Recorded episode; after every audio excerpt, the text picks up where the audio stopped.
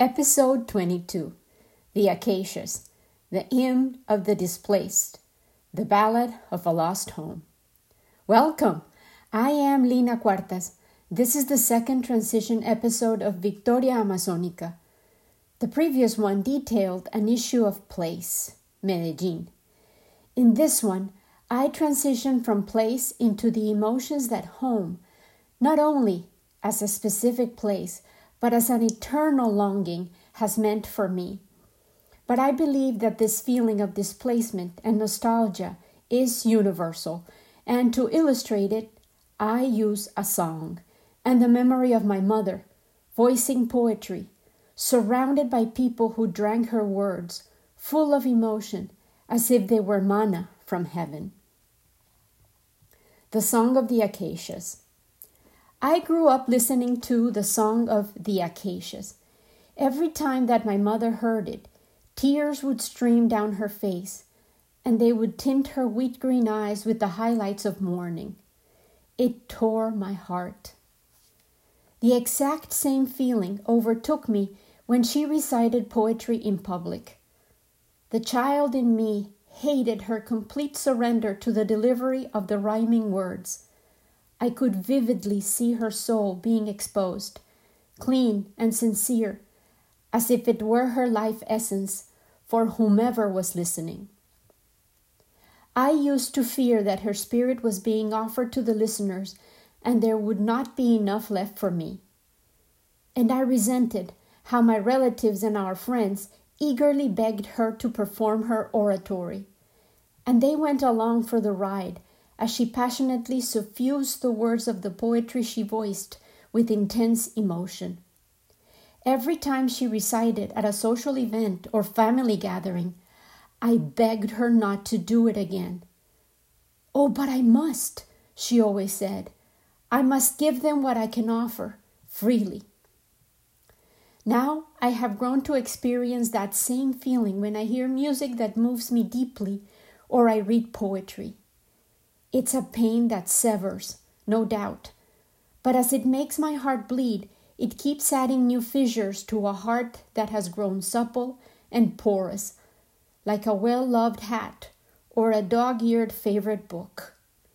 I move into the pain with familiarity now, and I sit down to visit with the universal pain of so many people at a loss, of people displaced in their own homeland, in tents meant to house those nobody wants to welcome, fleeing neighborhoods which suddenly became battlefields, little ones, ignorance of their worth and the love they deserve in my own land, in your own land. For people mourning, heartbroken, and hopeless, my heart opens its floodgates and allows the sorrow to settle in. The familiar pain lets me be more, feel more, see more.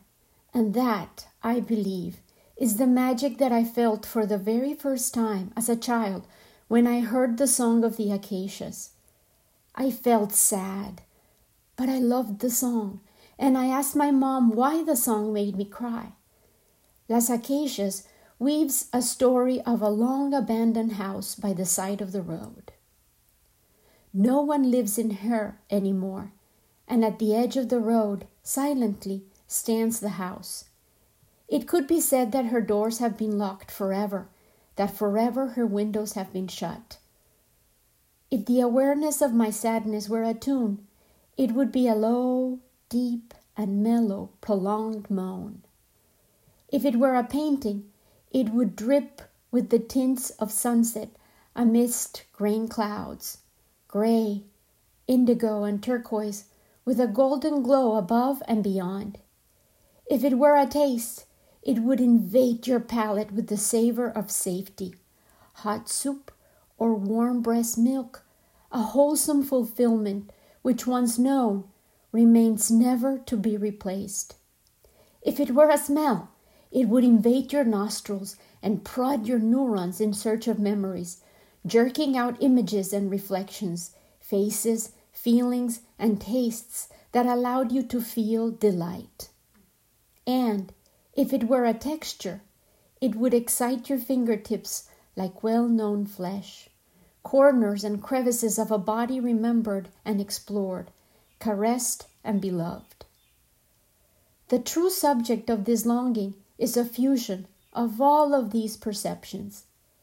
They are constructions of meaning achieved patiently and inadvertently in a home, a place that felt like sanctuary and where we felt safe. They are woven in everyday routines, as simple as the weight of the body that sat by us to welcome a new day, a smile that appeared as a reaction to our presence, or the laughter of children that saturated hours of leisure, the gift of shared time. Home is the place where time seems to stand frozen and backs bend over stitches to repair cloth and hearts alike. Words are sprinkled here and there to reveal unwavering support and offer familiar tastes. The care and the endless toil patiently hold hands to nourish growth, affection, and comfort. Then, when the presence becomes absence and spaces are left devoid of their inhabitants, a haunting river of unanswered questions floods the void. Inevitably, the road of life leads us all away from our origins to craft a nest of our own. But when it is fear that leads to fleeing, untimely and cruelly, the terror and the pain permeate the very thread of life.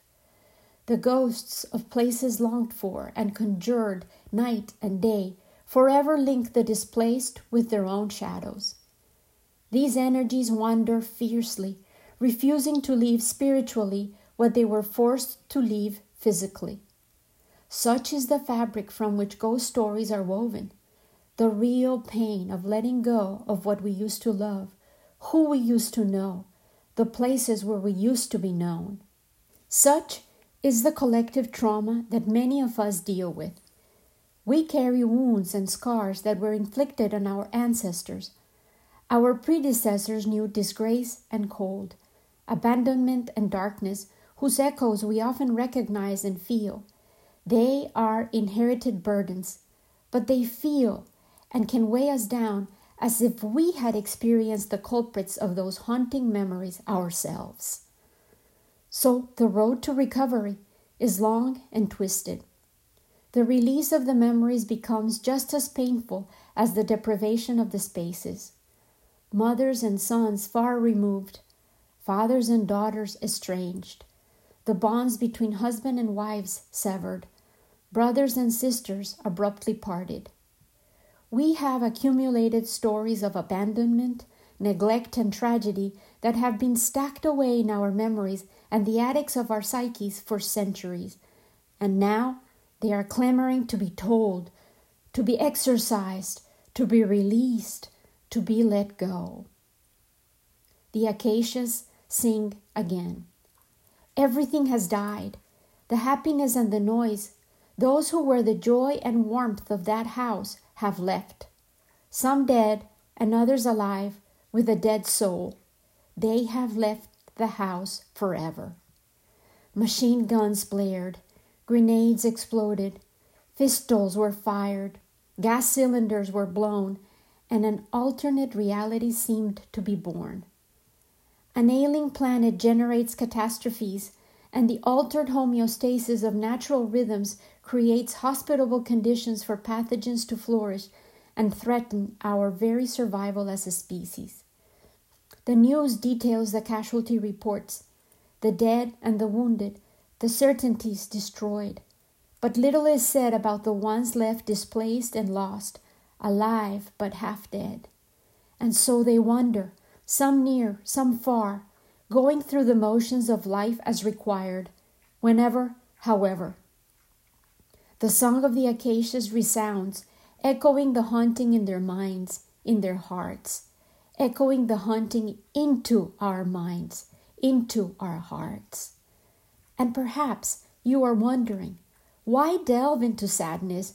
Why listen to despair? I believe that if we listen the Song of Acacias can elevate our senses by lending us the pain.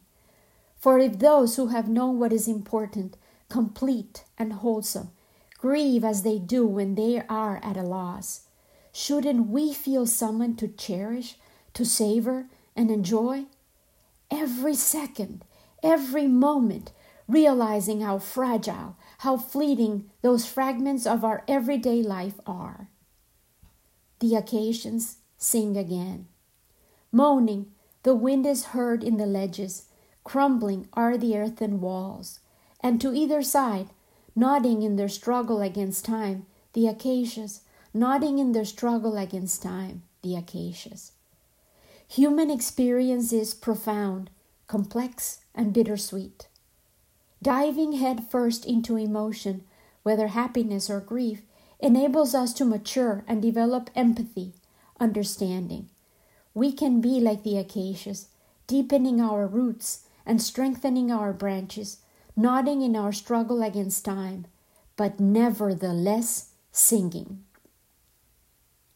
Las Acacias was an original song written in Spanish by Jorge Molina and Vicente Medina, and it was originally performed by El Dueto de Antaño. I hope you have enjoyed the Song of the Acacias, and please do come back next week where we will continue our exploration of Victoria Amazonica. Thank you.